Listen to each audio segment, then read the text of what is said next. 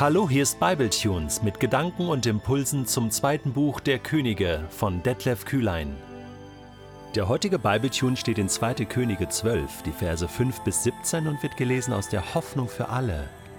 Eines Tages erklärte Joasch den Priestern, das Geld, das als heilige Gabe in den Tempel gebracht wird, soll euch Priestern gehören. Das betrifft die Tempelsteuer, das Geld zur Einlösung von Gelübden und die freiwilligen Spenden für den Tempel des Herrn.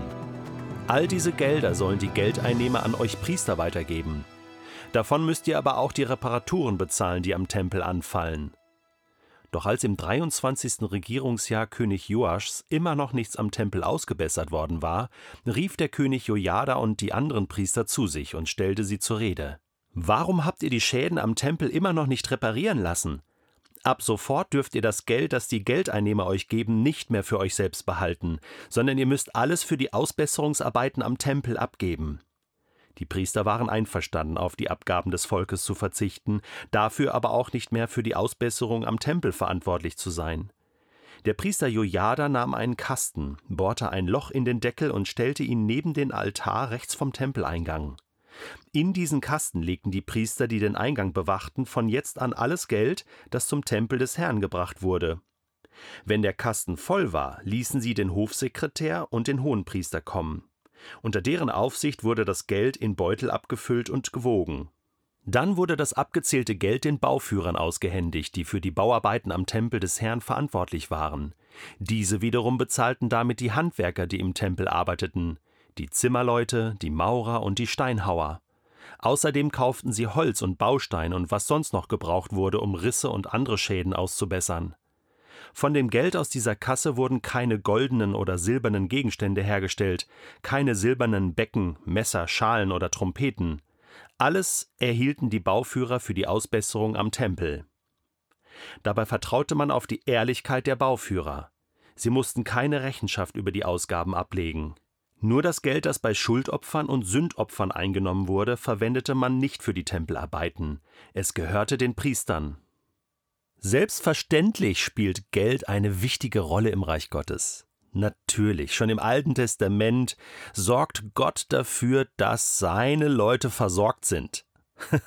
Nicht nur in Form von Segen, sondern auch in klaren Anweisungen, äh, was die Priesterbezahlung angeht, äh, die Finanzierung der damaligen Stiftshütte. Da haben sich alle beteiligt mit Gold und Silber, äh, wurde da investiert und später wurde das klar geregelt.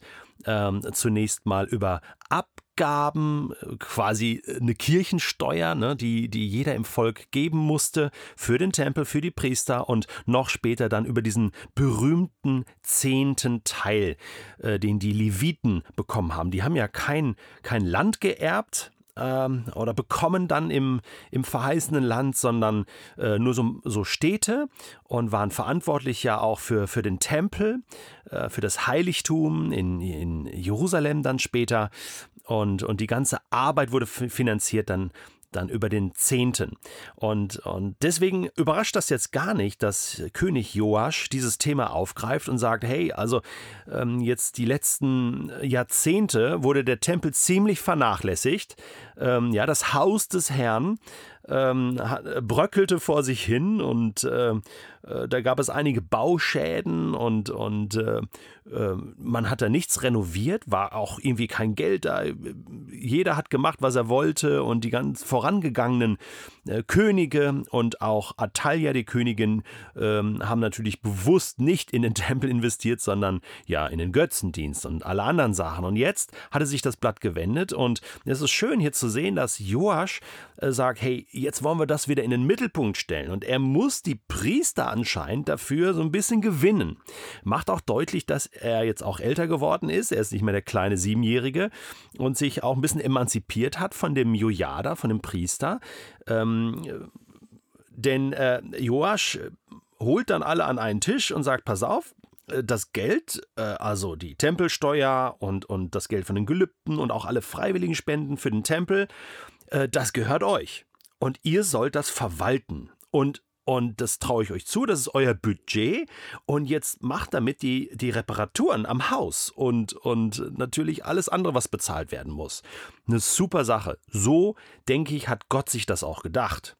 deswegen absolut hier im Willen Gottes, was Joasch hier tut. Tja, und dann heißt es, Vers 7, im 23. Regierungsjahr äh, von Joasch war der Tempel immer noch nicht ausgebessert worden und jetzt forscht er nach und ruft Jojada, diesen bekannten Jojada und die anderen Priester zu sich und sagt, hey, sag mal, was habt ihr gemacht? Also ihr habt jetzt schon äh, lange Zeit gehabt, das zu regeln, aber äh, es ist nichts passiert, sehe ich. Also was ist denn passiert? Äh, so, passt auf, ihr dürft das Geld jetzt nicht mehr behalten, ja, sondern müsst sofort alles für die Ausbesserungsarbeiten am Tempel abgeben. Ihr dürft es nicht mehr für euch selbst behalten. Das impliziert so ein bisschen, hey, ihr habt da wohl in eure eigene Tasche gewirtschaftet. Was habt ihr mit dem ganzen Geld gemacht? Also ihr habt es für euch ausgegeben oder für äh, persönliche Zwecke oder, oder wie ist das? Tja, es menschelt halt überall, auch im Reich Gottes, auch im Tempel damals, auch bei den Priestern. Jetzt konnte Joasch denen nicht mehr vertrauen.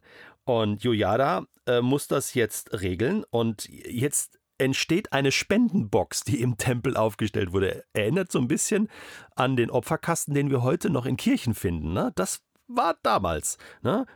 Opferkasten im Tempel und jetzt konnten die Leute da, da reinschmeißen. Den gab es später ja auch noch zur Zeit von Jesus. Da kamen ja auch Leute und spendeten äh, für den Tempel äh, und für das Reich Gottes. Ähm, das, das ist toll. Davon lebt das. Und es lebt vor allen Dingen von Ehrlichkeit. Und ähm, die, die Leute, die jetzt hier eingesetzt werden, die, die anderen Priester, die jetzt darauf achten, dass das Geld auch wirklich dahin kommt, wo es hingehört, äh, den hat man jetzt wieder die Chance gegeben, hey, macht es jetzt besser. Und das finde ich gut, dass man immer wieder die Chance gibt, hey, geh mit dem, was Gott dir anvertraut hat, ehrlich um. Und noch ein Wert, nämlich die Bauarbeiter, die dann genannt werden, Zimmerleute, Maurer, Steinhauer, ähm, die werden bezahlt die machen das nicht ehrenamtlich und sagen, ist doch für den Herrn und so. Äh, also ich könnte euch Geschichten erzählen aus meinem Leben, äh, wo ich oft ähm, zu hören bekommen habe, hey, mach das doch ehrenamtlich und ist ja eh alles für Gott und vergelt's dir Gott, ne? Ja, wie denn? Ja, wie, wie soll er mir das, soll, soll Geld vom Himmel fallen oder was? Wie soll ich denn meine Familie ernähren? Also das ist immer, das sind immer tolle Ideen, tolle Konzepte. Ich weiß gar nicht, wo das herkommt.